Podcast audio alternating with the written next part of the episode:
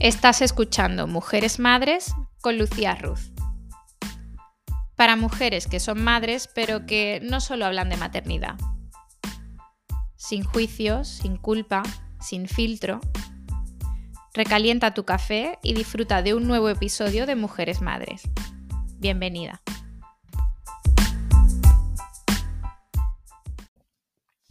Hola, ¿qué tal? Eh, soy Lucía Ruz, estoy encantada de estar de vuelta. Esto no es la segunda temporada, ya me gustaría. Es simplemente un episodio porque sí, llamémosle bonus extra, mm, pretemporada, lo que sea, me da igual. Eh, pero llevo aplazando el lanzamiento de la segunda temporada eh, un tiempo porque, eh, aunque me hubiese gustado lanzarlo ya esta primera semana de septiembre, ha sido imposible porque, bueno, la realidad es que eh, por ser madre, ¿no? ¿no? ¿no? he podido hacerlo porque soy madre, así hablando claro.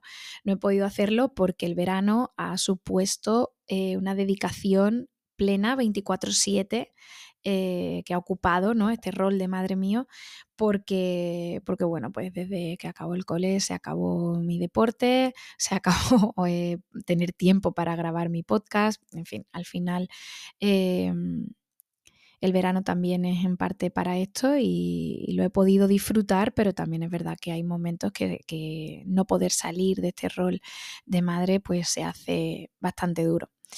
Y mm, yo tengo ayuda, tengo a los abuelos que, ayudan. Em, luego la crianza, aunque no se deba entender como una ayuda, eh, porque está el padre también, al final la cuidadora principal soy yo por las circunstancias de nuestra familia. Él trabaja fuera de casa, yo trabajo en casa, en la crianza, pero aparte también, pues soy autónoma y me dedico a la creación de contenido y lo hago en casa y esto me permite ser la cuidadora principal porque soy yo la que está aquí, con su parte buena y su parte mala. Su parte buena, pues puedo estar presente, que es una de las cosas que, yo quería.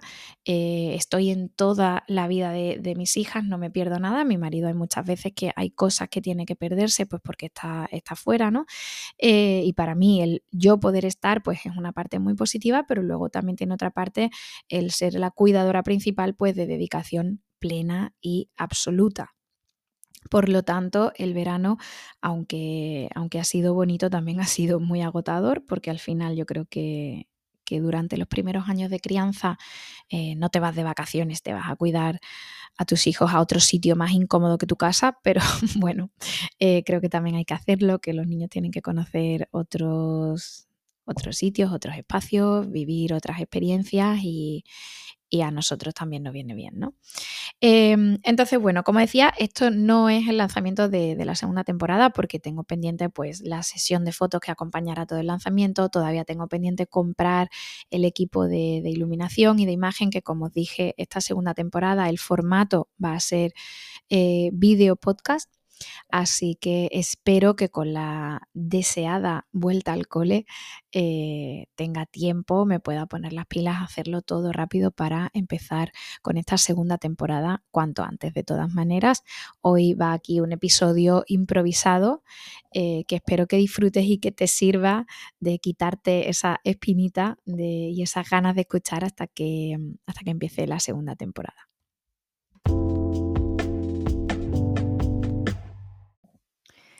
Dicen que a la tercera va la vencida, pero creo que no, porque es como la quinta vez que intento empezar a grabar este episodio y mi hija mayor, que todavía no ha empezado el cole, entra a la habitación y me pregunta si he terminado ya. En fin, bueno, que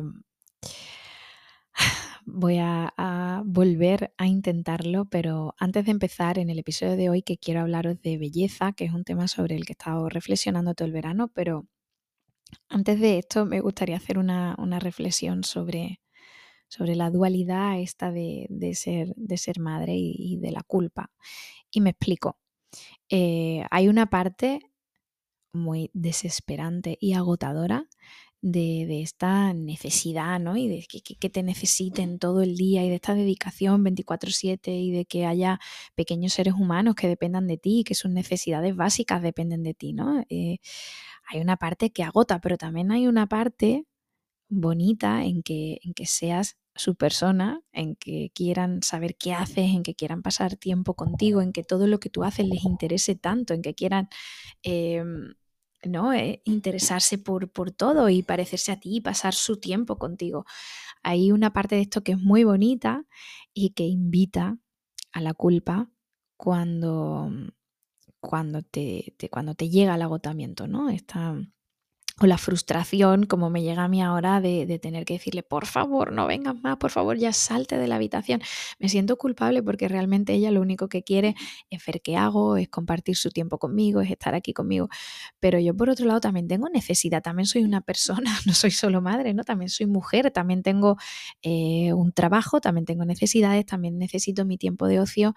Em, por lo tanto, es como ¿cómo le voy a decir que se vaya si sé que quiere estar? Pero por otro lado, necesito un rato, por favor, no pido tanto, ¿no? Entonces, hay siempre, siempre esta, dualidad en la que se cuela la culpa y, con lo que no, no es fácil eh, lidiar.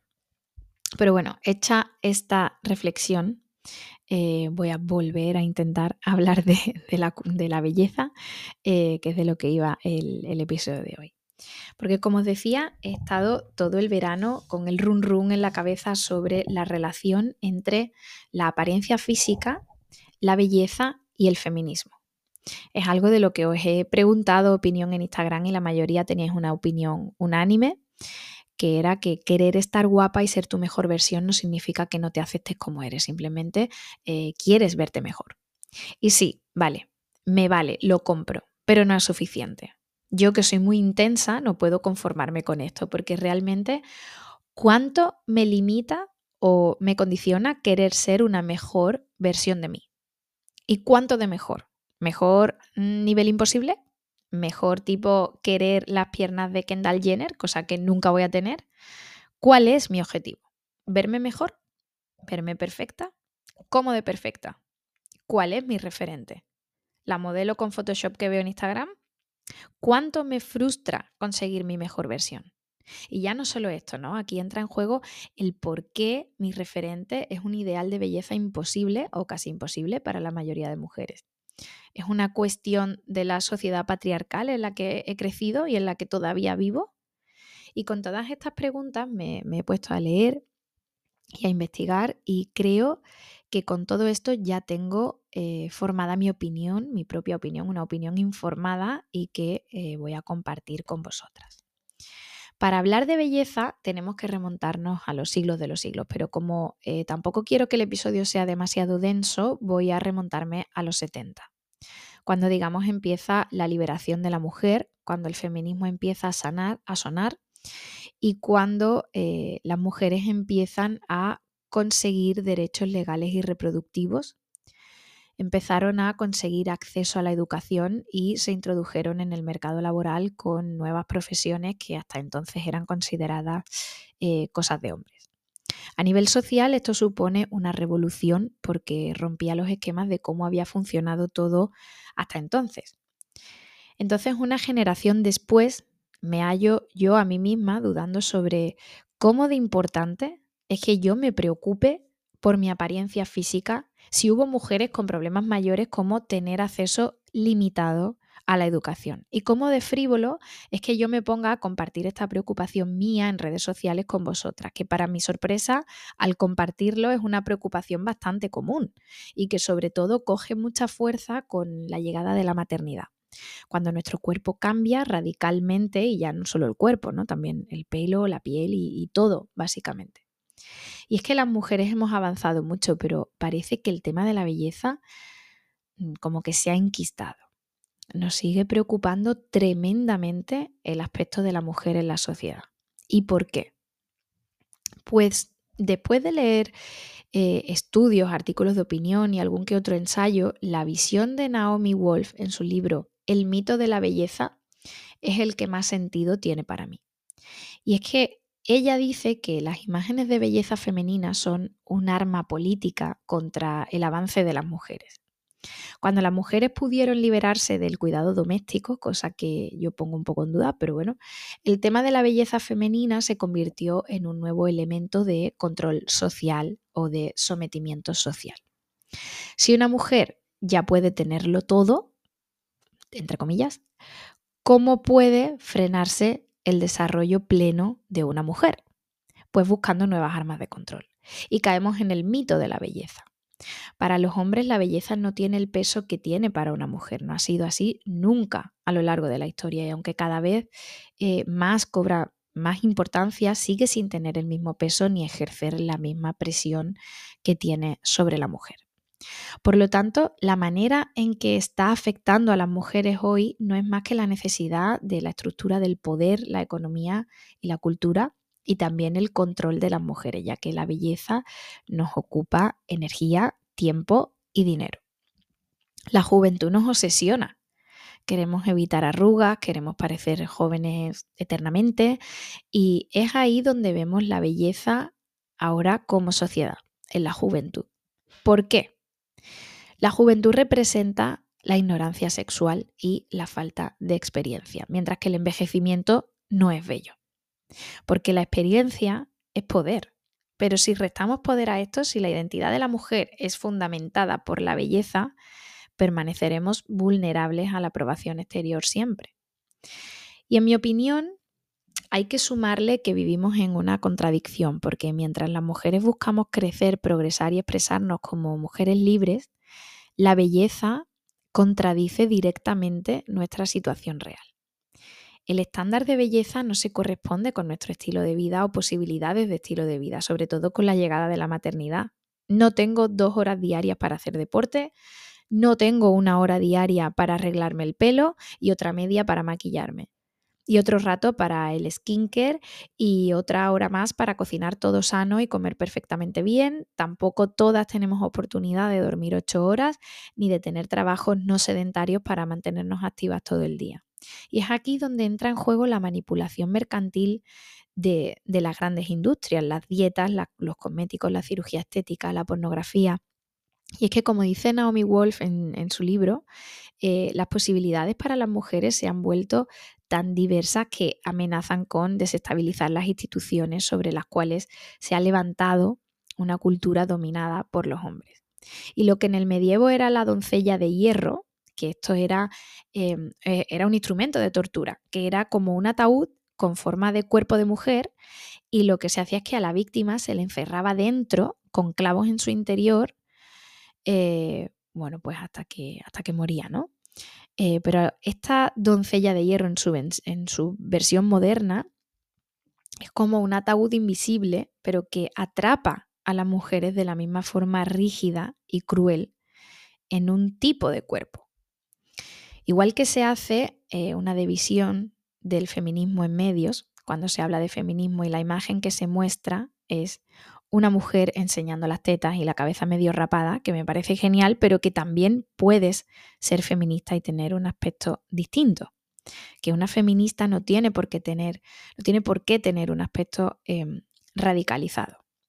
Y es que la belleza está destruyendo físicamente y agotando psicológicamente a las mujeres. La belleza, en cierto modo, nos esclaviza, nos obsesiona, nos obsesionamos con el físico. Tememos envejecer y como eh, sobre todo envejecer es inevitable, empezamos a perder seguridad y por lo tanto nos empezamos a considerar menos valiosas o menos poderosas y así perpetuamos el sometimiento de la mujer. Ahora bien, con toda esta reflexión, yo personalmente decido hacer dos cosas. Por un lado, como madre de dos niños, decido seguir informándome, decido seguir cuestionándome todos los valores y las visiones del mundo en el que yo he crecido para poder aportarles a ellas una nueva visión, un nuevo paradigma y en concreto sobre la belleza, una nueva forma de entender la belleza.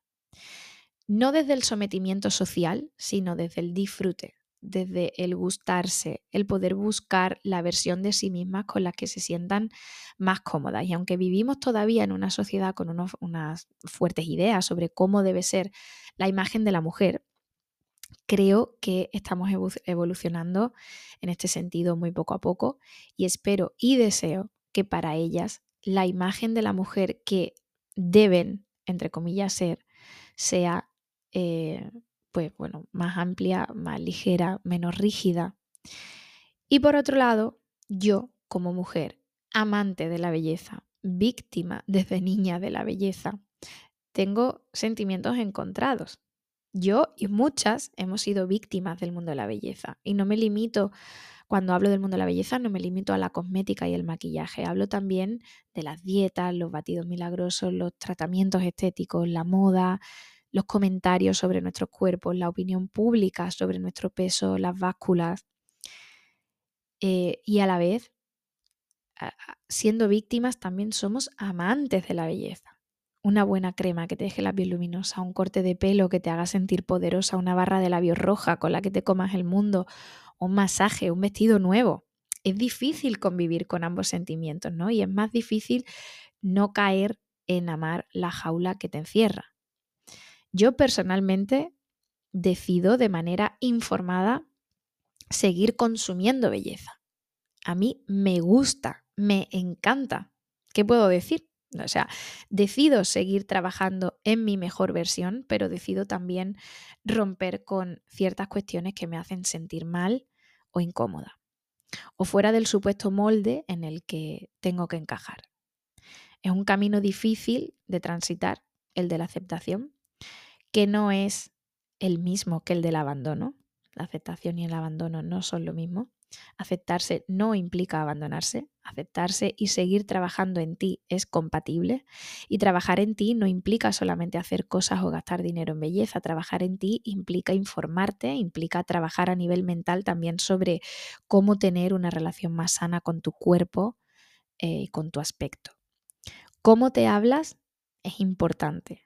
Tu autoconcepto es importante. Probablemente lo más importante. Así que aunque yo esto es algo en lo que aún estoy trabajando, es un camino que aún estoy recorriendo, te invito a que reflexiones sobre esto y tomes decisiones que te pongan a ti en el punto central y no al concepto o al molde de mujer con el que, con el que hemos crecido. Hacerlo por ti es importante y hacerlo por nuestras hijas también. Que nos escuchen hablar de forma positiva de nuestros cuerpos, que nos vean con actitud de sentirnos guapas cómodas en nuestra piel, seguras de nosotras mismas, que no entiendan que envejecer es una desventaja, que no pongan su mira con respecto a la belleza en el deseo ajeno o en la aprobación externa. En fin, vamos a evitarles ser víctimas de un estándar falso eh, e imposible. Yo no quiero que mis hijas se miren al espejo y odien literalmente sus piernas. Yo me miraba de adolescente y odiaba mis piernas. No se parecían a las piernas largas y delgadas de las modelos de los 90. Yo no quiero eso para mis hijas. Y sé que no es fácil, porque aunque hay un intento de la industria por la inclusión de, distintos cuerpos y tallas, se sigue perpetuando la belleza no real con, con filtros en redes sociales, pero en lo que dependa de nosotras, vamos a querernos de una vez y vamos a dejar que el mundo lo vea.